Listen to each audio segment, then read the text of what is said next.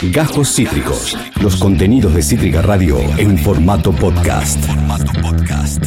Esteban Chacho, Julio Otero, Juan Cabotti y alguien más también. Juli, este, este columnista estrella que tenemos, ¿cómo lo podemos describir? Vos que siempre tenés la palabra exacta para referirte a él. No, no, no se compara. Ahí viene el momento, el momento delay, el momento eco.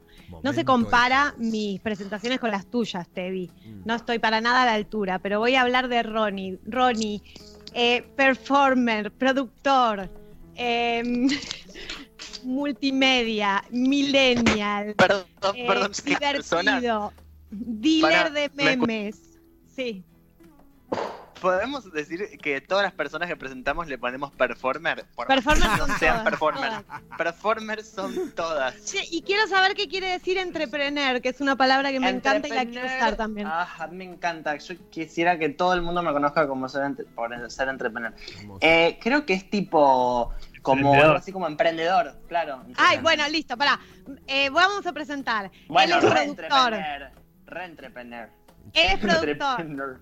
Él es productor, eh, performer, entrepreneur, dealer de los mejores memes, eh, amigo de Mechi, mi hermana.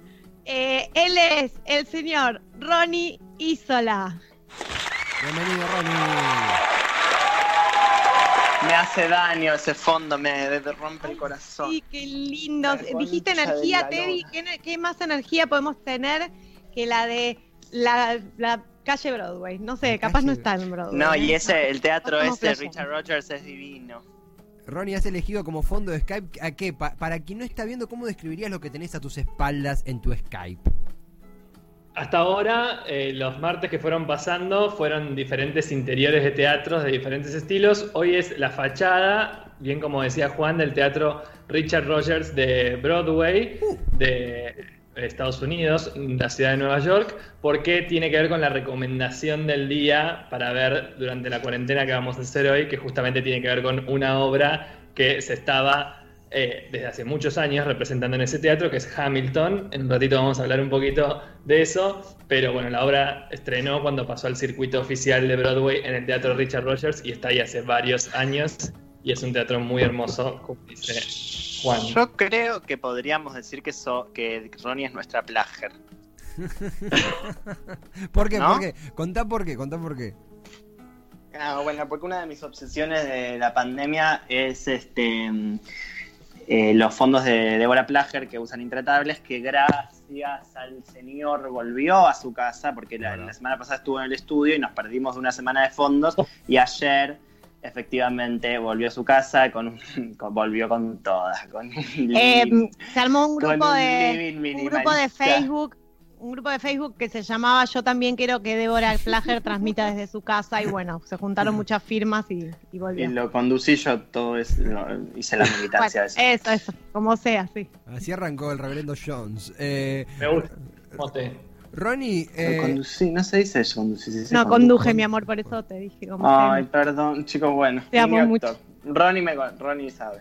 Para mí eh, hay, hay, una generación que tenemos eh, aprobada ese tipo de errores gramaticales. Total. Que total. Tenemos, muchas, tenemos muchas palabras nuevas al vocabulario popular, por lo cual se nos tiene que perdonar que fallemos en algunas claro, gramaticales. No se puede hacer la novicia rebelde y aprobar lengua a la vez, chicos, no se puede. Y yo una remera. la novicia rebelde. ¿Qué voy a hacer? Quiero una remera que diga no se puede hacer la novicia rebelde y aprobar lengua a la vez. Quiero esa remera, ya, ayer. Me. Es que no se puede. Total. No se puede. Que venga minoridad, que me denuncien, hagan lo que quieran. no. eh, Ronnie, para después de esta, de esta intro tan característica como siempre, porque ya estamos manija de todo lo que te traes, ¿qué, qué menú, qué hoja de ruta te has preparado para deleitarnos en esta en este Zoom cultural del día de hoy? Antes de, adentrarnos en Hamilton, que está bueno también para que hablemos un poquito al respecto y que cada uno dé su opinión, tengo tres eh, cortitas situaciones de teatro o reteatro, reapertura o, reestructuración de algunos formatos teatrales alrededor del mundo.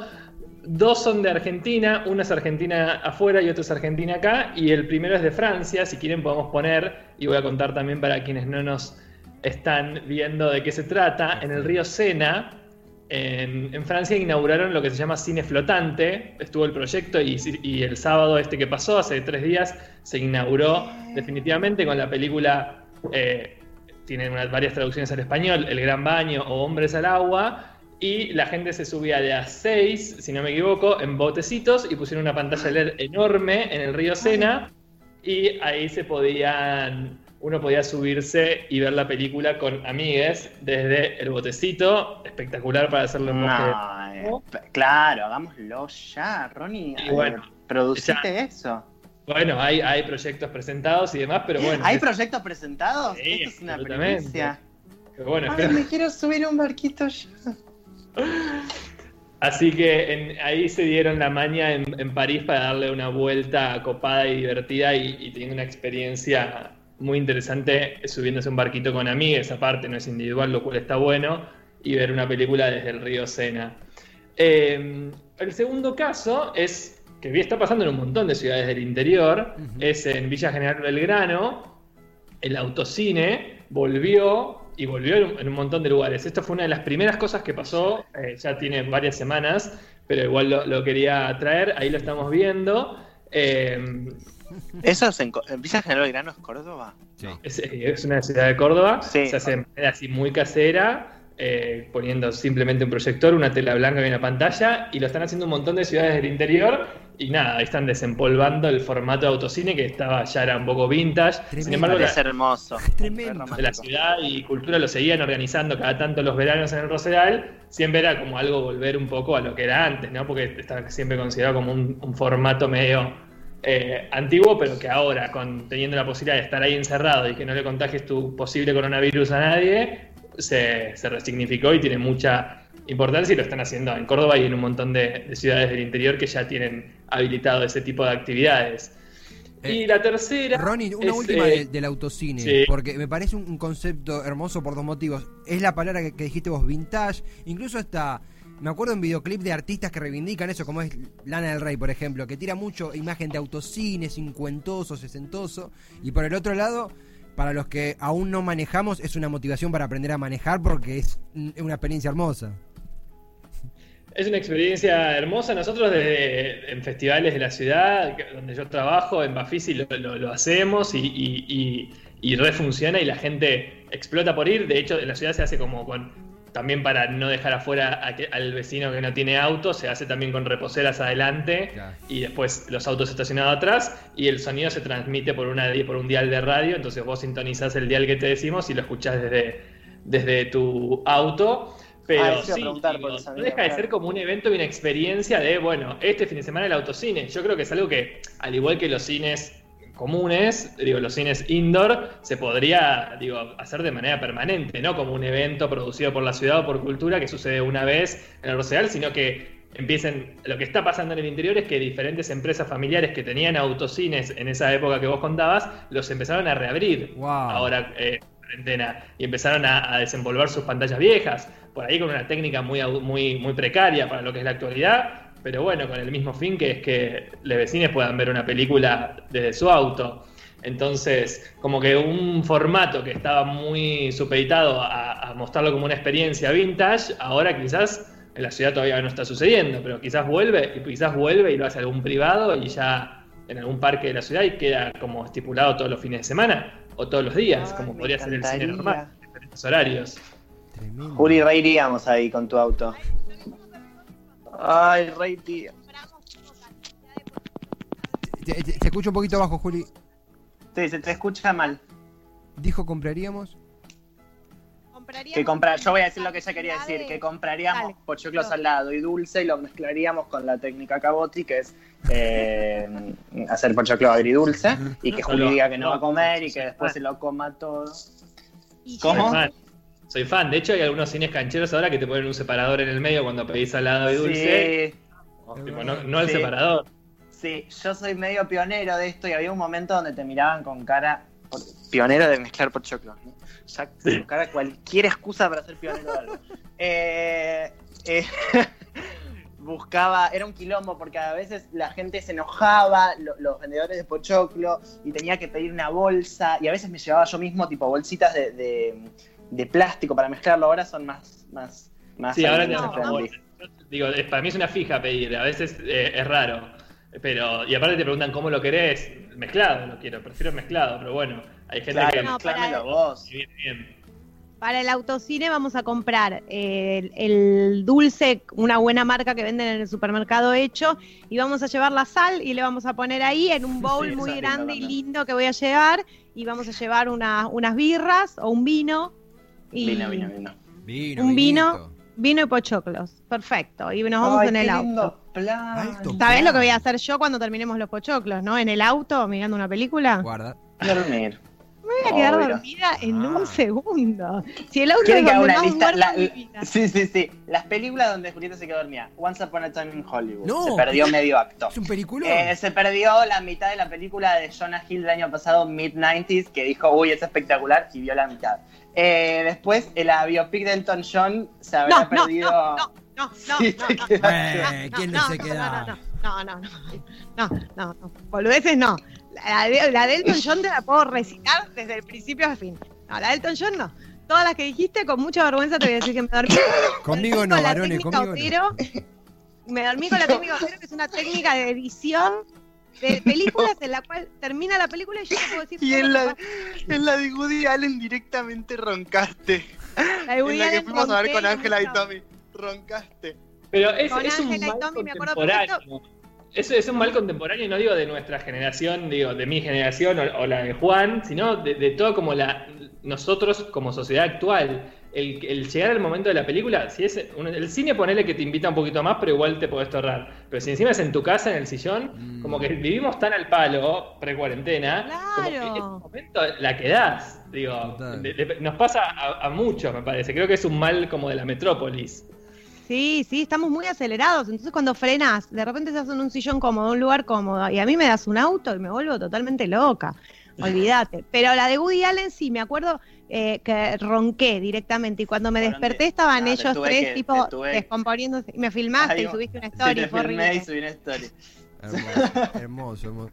Estamos hablando de. Bueno, y la, la- la tercera tiene un poquito que ver con, con lo que venimos hablando, porque también tiene algo de birra y de, y de pochoclo si uno quiere, pero también de gastronomía, que es en Grecia, pero son imágenes que está subiendo a su cuenta de Instagram eh, Ariel Winograd, el director del robo del siglo, porque están Ah, haciendo sí, una gira del robo del siglo en Grecia, a sala llena, pero en un formato muy canchero, que en Muy la foto se puede ver que es gente en mesitas tomando algo al aire libre con una pantalla enfrente. O sea, el formato del cine que los cines desarrollaron acá como, como ese formato con gastronomía que es un poquito más caro, el premium, premium class, bueno, depende de la marca de cine, le han puesto diferentes nombres, eso pasa un poquito al aire libre. O sea, lo- es como una mezcla del formato bar con el formato cine indoor. Y lo bueno es que es al aire libre, que allá es verano, hace calorcito, y la gente está ahí en mesitas tomando y comiendo algo. Otra Mm. idea para cuando podamos Muy, hacer muy chic, organizar todo muy el chic. mundo. Pero bueno, es el datito Ronnie, perdón. que- Vos Sí. decís lo del calor, ¿no?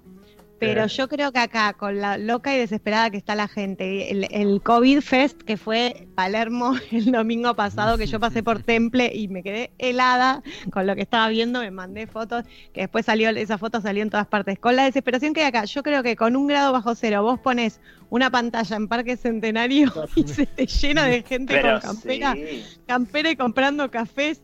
Abre un bar en la esquina, un takeaway de café y están todos Yo afuera vivo tomando. en Chacarita, y estaba repleto. Tipo, niños uno encima de, de los, de los otros el fin de semana. Los Sí. nenes se chupaban la cara entre sí. Ah, igual, te- tiro. No, es que lo de los nenes, chicos, es re difícil. Vos vas a una Perdón, con un chico tengo una pregunta. Ay, ¿Por qué los nenes no usan barbijo? Sí, deberían usar. Tendrían que usar. Pero no usan. Sí. Los, bebés, los, los chiquitos no usan. Y no entiendo que son inmunes. No, no, al contrario. se- eh, de hecho, no, un- impunes son los impunes, chiquitos. impunes. Hubo un- una advertencia muy fuerte porque había casos en, en chicos muy chiquitos, en nenes o nenas de, de tempranísima edad, que lamentablemente tenían COVID. Es cierto que, que, bueno, no vamos a entrar en, en- no quiero entrar en un tema medio, medio triste, pero eh, eh, puede generar poco daño, ¿no? Si nos guiamos por las estadísticas, pero pueden contagiar igual. Entonces, eh, tiene- tendrían que usar. Yo igual tenía una duda porque estamos viendo como un lado alternativo piola de a ver, piola de todo lo que estamos reconstruyendo en cuanto a cultura, que es, por ejemplo, revitalizar el autocine. Y algo que a mí me pasa que me tengo ganas de ir al cine, quiero ir al cine, me encanta ir en manada al cine, pero no sé si algo que extraño es el codito con codito en el cine. En algunas butacas, en algunos cines quizá un poquito más simples, cuando hay una película muy grande y nos amontonamos todos en- en- en- viendo la película codito con codito, pochoclo con pochoclo, no con amigos, sino con desconocidos que están en el, en el asiento de al lado. No sé si... ¿Lo extrañas o no lo extrañas? Me parece que, que extraño la película y el concepto, no extraño el amontonamiento en la sala. No sé si es una cuestión de un mecanismo de defensa o ustedes que son gente de cultura, ¿qué opinan? Yo creo que, bueno, le pasa a mucha gente, digo, como que prefiere que. De hecho, mucha gente no participa de- del cine, ponerle que es más natural, pero mucha gente no le gusta el teatro por eso, porque no tenés espacio para las piernas, porque es apretado, porque es incómodo, porque para ir al baño tenés que cruzar, pasarle eh, por encima el culo en la cara a otras 15 personas. Eh, entonces hay gente como que no le copa mucho ese ritual que a otros nos encanta y, y por eso no participa. Entonces, propuestas de este estilo, más eh, innovadoras o un poco diferentes en algún sentido, microteatro como decíamos la otra vez, digo que también es amuchamiento, pero es otro tipo, porque son 15 minutos, es relajado, estás tomando una birra, un vino, comiendo eh, un bastoncito de mozzarella, como que tiene otra propuesta, y, y lo peor que te puede pasar si estás incómodo son 15 minutos, lo cual es nada, Mm. digo, lo, lo que hacen es traer nuevas audiencias, sin duda que hacer un cine al aire libre o un autocine nos, nos llevaría a no solo tener un público masivo, porque por ahí la propuesta lo, lo, lo lo propone, sino también alguien que le da justamente, como vos decís, fiaca, el estar al, al lado de un desconocido. Mucha gente le tiene fobia al ruido del pochoclo, al ruido del caramelo, al ruido de la- del sorbete con la gaseosa que queda en el hielo. Digo, también Sí, todas esas lo cosas. de los pochoclos Sí. es grave, chicos. Lo de los pochoclos Bueno. es grave. ¿En qué sentido grave? Lo más el cine eso, la gastronomía, que, que acá Claro, en la- no se come. Y bueno, por ahí esto, estar en tu auto, hace que alguien que no le daba ganas de ir a la versión indoor le dé ganas de participar de esta nueva experiencia. Para, para, para. Am- ¿Qué, re- eh, ¿Qué? Juli, ¿qué ibas a decir de los pochoclos? No, lo que pasa es que hay películas que tienen todo un diseño de sonido, que el silencio es muy importante también en el cine. Vos como guionista, lo sabés, vas a No, escribir un bueno, guion que dice, hay un silencio, un, un personaje le ves la espalda, otro le va a tocar la espalda, sí estás escuchando, una persona al lado tuyo, crunch, crunch, crunch, crunch, Sí, crunch. sí, yo A entiendo veces todo. te arman unas repodrías y la gente se pone a chistar. Yo no me acuerdo Sí, más, no me olvido. Yo, trato de masticar eh, cuando hay quilombo, cuando hay gritos, cuando hay no sé qué. Claro, a. Sí, sí, yo, yo mastico cuando hay ruido, si no, no. Pero me acuerdo una vez eh, que estaba muerta de hambre y eh, había ido con un amigo a, a ver una película francesa y estábamos con el pacoso ahí y él comía y yo Una decía, peli "Pará". muda. No, no, chicos, no saben lo que era. Empezaba con un plano secuencia de media hora de una pareja de viejitos en un departamento. Uno estaba muerto, imagínate el silencio que había. Silencio, silencio, silencio. Y estábamos desesperados por comer. En un momento uno empieza a patear una puerta abajo y fue tipo desesperación. A mí me pasa eso en el cine. Quiero respetar el silencio y, y sufro. Pero cuando alguien me mastica en, en la oreja y hay, en la de. Tarantino no pasa nada. Pero en una peli No, más entiendo, drama. pero bueno, la gente, la gente tiene que entender que Irlo durante los anuncios, como esa parte, que es más relajada. Por eso llego súper puntual y me como todos los anuncios, que aparte me gusta saber lo que viene. Entonces trato que lo, lo que sea que compré para consumir, si compré algo, intentar consumirlo ahí y de última que me quede solo bebida para el resto de la película para no generar ruido. Pero sé que hay gente que esta modalidad no la aplica para nada. No, y hay gente que hace con la, Uh, con la coca y los... eso es desagradable. Eso es desagradable. Che, perdón, Perdón. quiero decir algo. A partir de dos años obligatorio el barbijo Sí. porque no son... Sí, a partir de dos. No. O sea, para la pregunta yo- de Juan. Menores de dos, no. Ah, ok. Bueno, igual hay un montón de chicos de más de dos que no lo usan. Y No. bueno, no, no importa. Porque son Eh, impunes, nada más. Hay no, chicos de son impunes. 53 Pero que lo no lo quería usan. decir es que la gente que se queja de que eh, yo entiendo todo, todo entiendo, ¿eh? Pero es parte del plan, es parte de la convención de ir al cine a comer pochoclos, ¿viste? Eh, es como la gente que le molesta a los pibes que chapotean en el agua cuando van a la pileta. Y, loco, eh, qué sé yo, es parte de la pileta. O sea, no sé. No, como- bueno, hay- eh, a eso se, depende de las edades. Vos ya naciste con el cine con pochoclos. Hay algunos que, que cuando se inventó el cine con pochoclos hacía 20 años que íbamos al cine sin pochoclos. Eh, el cine, con, eh, cine y Pochoclo, asuntos separados, próximamente la disputa política aquí en Argentina.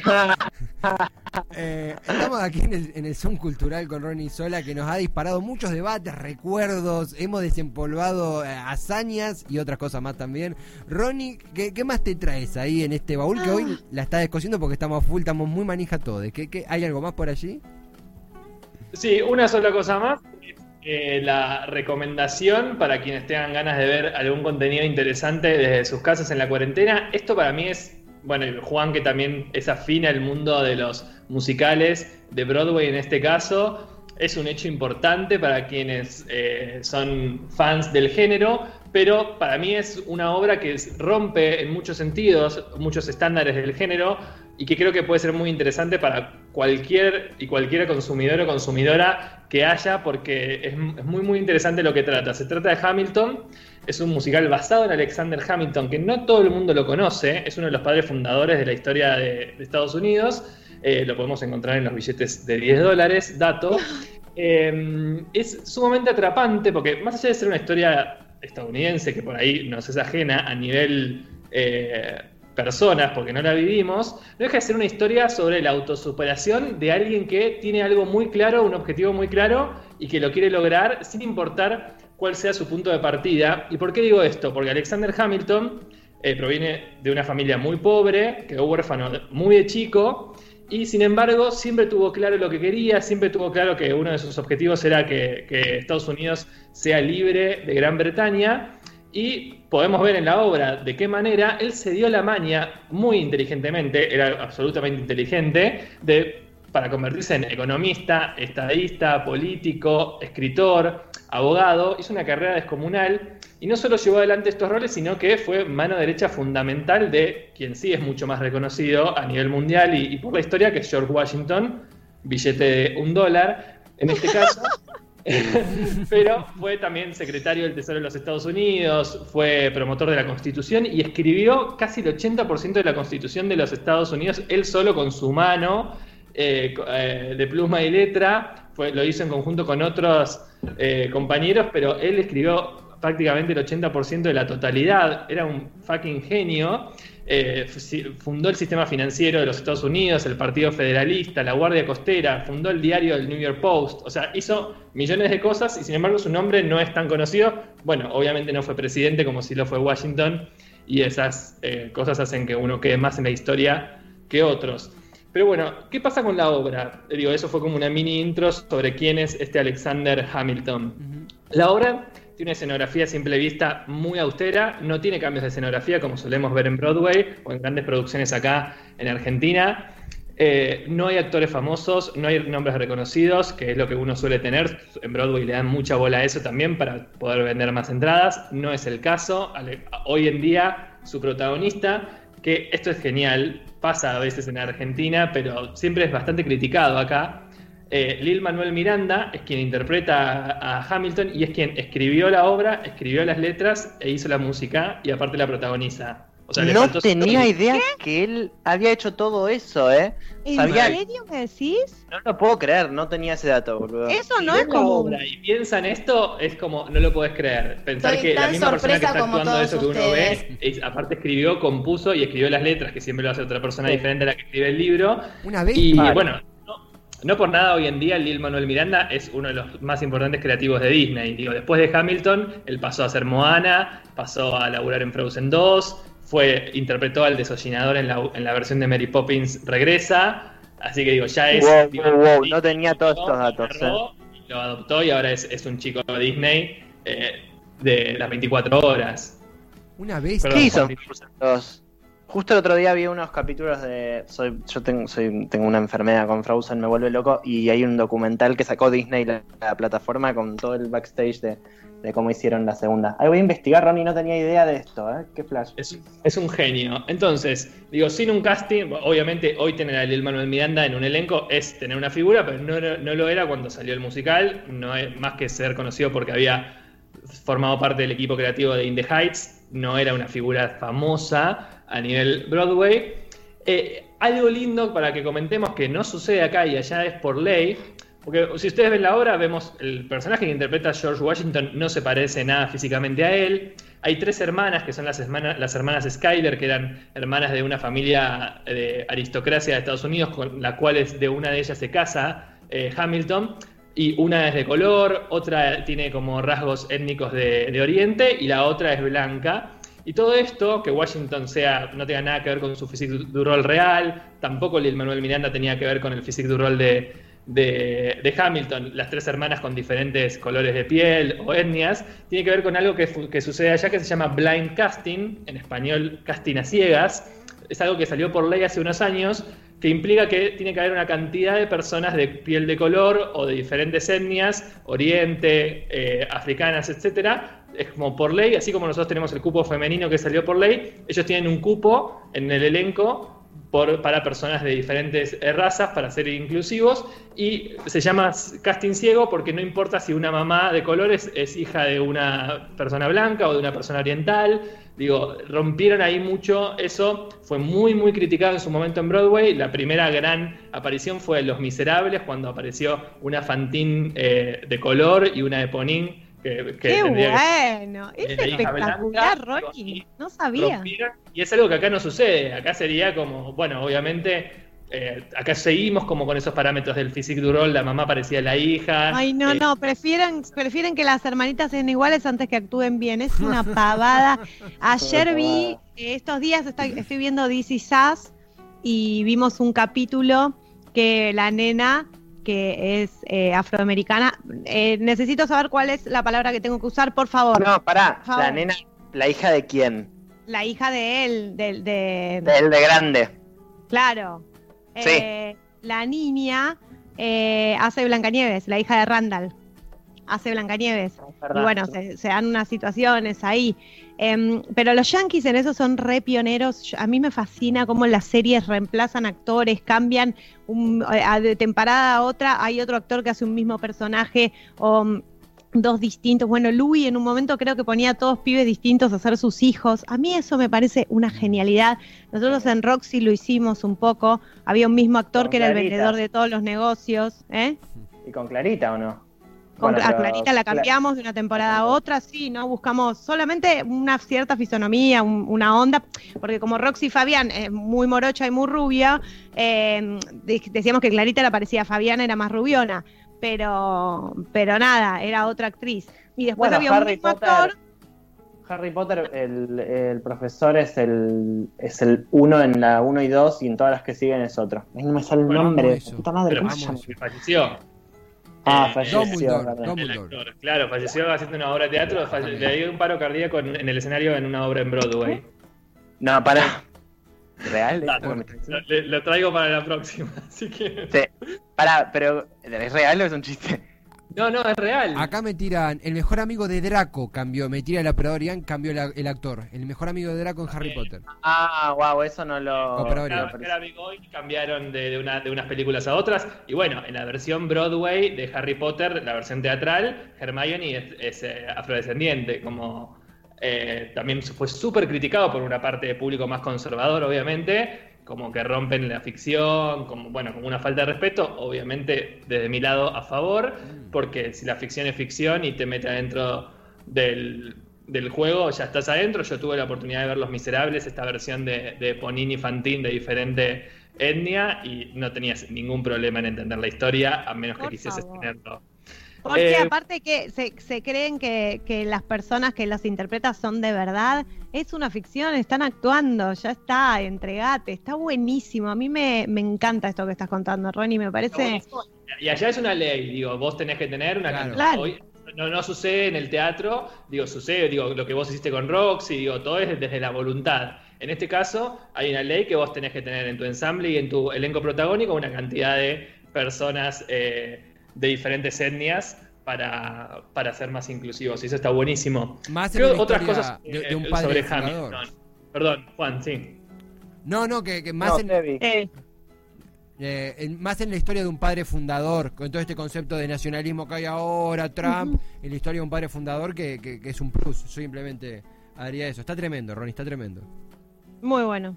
¿Qué más? La historia, eh, el- la música que eligió Lil Manuel Miranda en su mayoría es rap, es todo súper como freestyleado y tiene algo de pop, sobre todo en las voces femeninas, lo cual tampoco es el género musical más común en Broadway. En Broadway, digo, el eh, todo el tiempo se hacen revivals de musicales viejos, como Cats, como bueno, el fantasma de la ópera que sigue después de millones de años en cartel, todo Claro, con una si no música está- más si no está clásica, la-.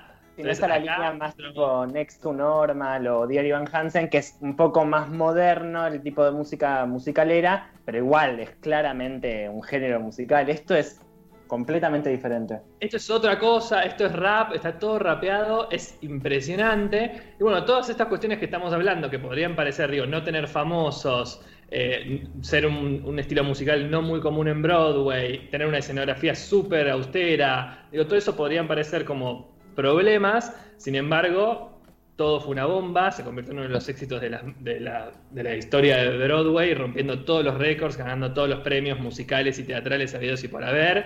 Eh, las letras de Manuel Miranda son increíbles, está lleno de juegos de palabras para el que la quiera ver, que son súper interesantes para, para analizar. Hay un personaje que es espectacular, que es una parodia del rey de Gran Bretaña en ese momento, del rey George, ellos le dicen rey Jorge, eh, que él canta, es la única historia de amor que, que tiene una, no, después hay algunas entre, entre la pareja de, Hamilton y de, su, de su mujer, pero es una historia de amor, es una canción de amor de el rey de Gran Bretaña a Estados Unidos, como que te estoy perdiendo, dice él, pero es genial porque él la escribió como una historia de amor de pareja.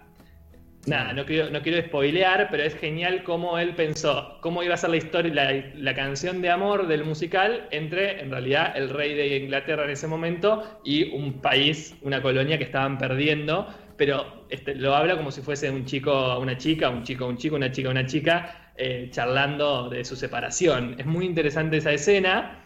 Eh, y obviamente te quedas con un montón de melodías después de, de escucharla. Ahora lo práctico, ¿cómo hacer para verla? Mm. Y, y ya voy terminando. Esto fue bastante particular. Cinco años después de su estreno, decidieron ponerla online. Esta versión que, que van a ver, quienes vayan a verla, es una versión filmada a 80.000 cámaras, no, no una cámara fija como a veces filmamos las obras acá, porque no se pensó para el, el streaming, se pensó para estrenar en cines en 2021. La idea era estrenar Hamilton en el cine con Disney en, en- en coproducción a nivel mundial. eh, y como sucedió la cuarentena, sucedió el aislamiento, decidieron adelantar un año su estreno y estrenarlo en la plataforma que tiene Disney, que están súper foneando ahora, que se llama Disney Más o Disney Plus o Disney Plus, depende de cómo lo pronunciemos. Hay que pagar esa plataforma. ¿no? Sí, claro. Hay que pagar esa plataforma, Claro. sale, sale 7 dólares al mes, pero Dios, no puedo contar. hay millones de maneras de ver Hamilton online sin tener que pagarle al señor Walt Disney 7 dólares por mes. Así que yo encontré la manera. Todos, si googlean, la van a encontrar. Y si no, me mandan un privado de Instagram y los ayudo. Vamos. Pero Ay, ay, Vamos. ya encontré. Y están subtítulos en todos los idiomas habidos y por haber. Así que se puede ver. Y el que quiera apoyar a Walt Disney también puede hacerlo, obviamente. No, el tema, ¿sabes qué? ¿Cuál es, Ronnie? Que hay que apoyar a Walt Disney, a, um, a Ah, Netflix, ya no a- Netflix. A, Ah, Prime- Amazon. Prime Video, porque lo que pasó, Disney ya le sacó todos sus productos a, Todos. A todos. O sea, esto es un proceso que se viene, claro, es un proceso que se viene dando hace unos años, que tiene que ver con que cada plataforma va a tener sus contenidos originales, ¿entendés? Netflix se va a quedar con todo su, su contenido, Claro, Disney con su contenido, entonces van a ser como canales, que vos tenés que tener todos los canales y pagarlos todos por separado hasta que se vuelva a unificar todo en una cosa, pero sí, medio, medio paja eso. hay hacer- que- Lo que hay que hacer es dejar bajarse de cablevisión y empezar a pagar todas las plataformas por separado, capaz. Sí, yo eh, tengo algunas en, en grupo, en coproducción, viste, O- o si no, Aún que, más. hace hacen algunas como cablevisión que empiezan a asociarse con otras, como que primero se separan y después se juntan asociándose para que puedas ver todos los contenidos juntos. Pero tiene que ver con lo que está pasando hoy con, con el streaming y con las redes. Digo, va- se va esto se va a seguir transformando así todo el tiempo y van a aparecer nuevas asociaciones y nuevas. Hoy es Disney Plus, la plataforma para ver Hamilton, pero bueno, es como os decía, ahí encontramos, hay varios links ya que la subieron de manera eh, gratis. así Ilegal. que se- se puede ver. Además Eh, es, es como un, un subway de streaming, tipo, quiero las producciones de este, quiero el, viste como en subway que te armás el pan de tal, el queso de tal, el- eh, las Claro. producciones de Netflix, la cosa de Amazon Prime, el cosa de Hulu. Eh, va- se va a inventar eh, en, en- en cualquier momento. eh. Ronnie, eh, estamos ya casi llegando al final de la columna, eh, pero hemos recorrido, hemos, nada, fue un- una obra de arte lo que has dibujado aquí, porque nos has hecho viajar sin movernos, como sucede siempre. No sé si te quedó algo último, algo que quieras decir, algo que no quieras que se escape, porque ha sido un viaje, ha sido todo un viaje esto. No, solo cer- cerrar con Hamilton, que no es una película, por las dudas, es, es- es teatro filmado. La filmaron durante cinco días, a 8.000 cámaras, con público, sin público. Digo, es una obra de arte. Yo la vi con auriculares, la recomiendo y me pegué un viaje mayor al que verla en el teatro. Tuve el placer de verla en vivo en el teatro. Lo que pasaba con el público es, es increíble y lo que me pasó a mí viéndola en mi casa es increíble, por lo cual súper sé que no somos muy fanáticos del teatro filmado, pero esto aseguro que no es teatro filmado, esto es un nivel de calidad, Disney obviamente de por medio, digo, y es, digo, incluso en algunos sentidos lo encuentro mejor que el teatro porque estás viendo la nariz y las lágrimas de una persona y la saliva eh, con- en un plano que en el teatro ni estando en la primera fila podrías alcanzar. Y nada, como que en ese sentido está bueno, es realmente un, un contenido por streaming que, que yo recomiendo vivir y que tampoco le tengan prejuicio a que ay, es la historia de los Estados Unidos y a nosotros no nos interpela. Total. La verdad que yo- lo que yo viví cuando también lo vi en el teatro con el público presente, sala llena siempre, eh, realmente a ellos les importa y, y- y el peso de este histórico tiene, acá es como un poco más ceremonial o formal todo lo, todo lo referido al 25 de mayo y a nuestras fechas patrias, allá realmente está como arraigado de otra manera. Y ver Hamilton es como si hiciésemos acá un musical del 25 de mayo muy bien hecho. Y si a la gente realmente le apasionase eso. Digo, yo noté allá que ese nacionalismo que ellos tienen por, por su independencia no es el mismo que tenemos acá. Y eso se transmite en la obra.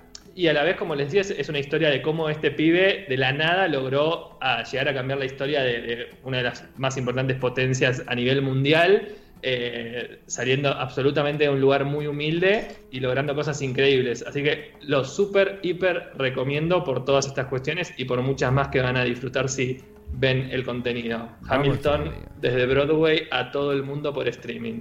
Y Hermoso. Ah, y, y ojo, esto es, eh, digo, esto dio vuelta a Broadway, porque nunca se había hecho. Ellos son muy celosos de sus contenidos, mucho más que nosotros, con Teatrix y demás. Digo, vos incluso para comprar el derecho de una obra y hacerla en tu país, si quisiésemos hacer Hamilton acá o cualquier musical, tenés que esperar muchos años, porque ellos, como saben que Pagan un montón de plata. atraído por, por los musicales, entonces esperan varios años, porque la gente paga un vuelo y se vaya para ver la obra. Entonces no les conviene tener versiones locales. Entonces, que haya que Hamilton, que no había tenido ninguna versión local más que Londres, haya hecho esto, dio vuelta a todos los estándares de Broadway. Ahora todos están con un montón de preguntas sobre el streaming, sobre si poner sus obras online, sobre si no, si es mejor esperar a que vuelva a abrirse el teatro para que la gente vuelva a ir hasta allá. Digo, hay todo como una transformación en ese sentido que es mucho más fuerte, mucho más potente que para nosotros, porque allá el teatro es un motor de economía número uno, no es como, no, no es acá. Digo, la gente viaja a Estados Unidos para ver obras de teatro y la gente no viaja a Argentina, viaja a ver las cataratas, a- al glaciar Perito Moreno, pero no viajan de todo el mundo a ver nuestro teatro, a pesar de que lo- está muy bien posicionado y visto. Entonces, eh, esto que hizo Disney y Hamilton está también generando un terremoto interno en Broadway. Eso es todo por hoy. Ronnie, completísimo, francamente, tenemos material de sobra, pero antes de ir a verlo, vamos a terminar el programa obviamente, pero antes que eso, agradecerte a ti por tremendo Zoom cultural invitarte al próximo martes a escucharnos de vuelta. Fue un verdadero placer. Acabas de escuchar Cajos Cítricos. Encontrá los contenidos de Cítrica Radio en formato podcast en Spotify, YouTube o en nuestra página web.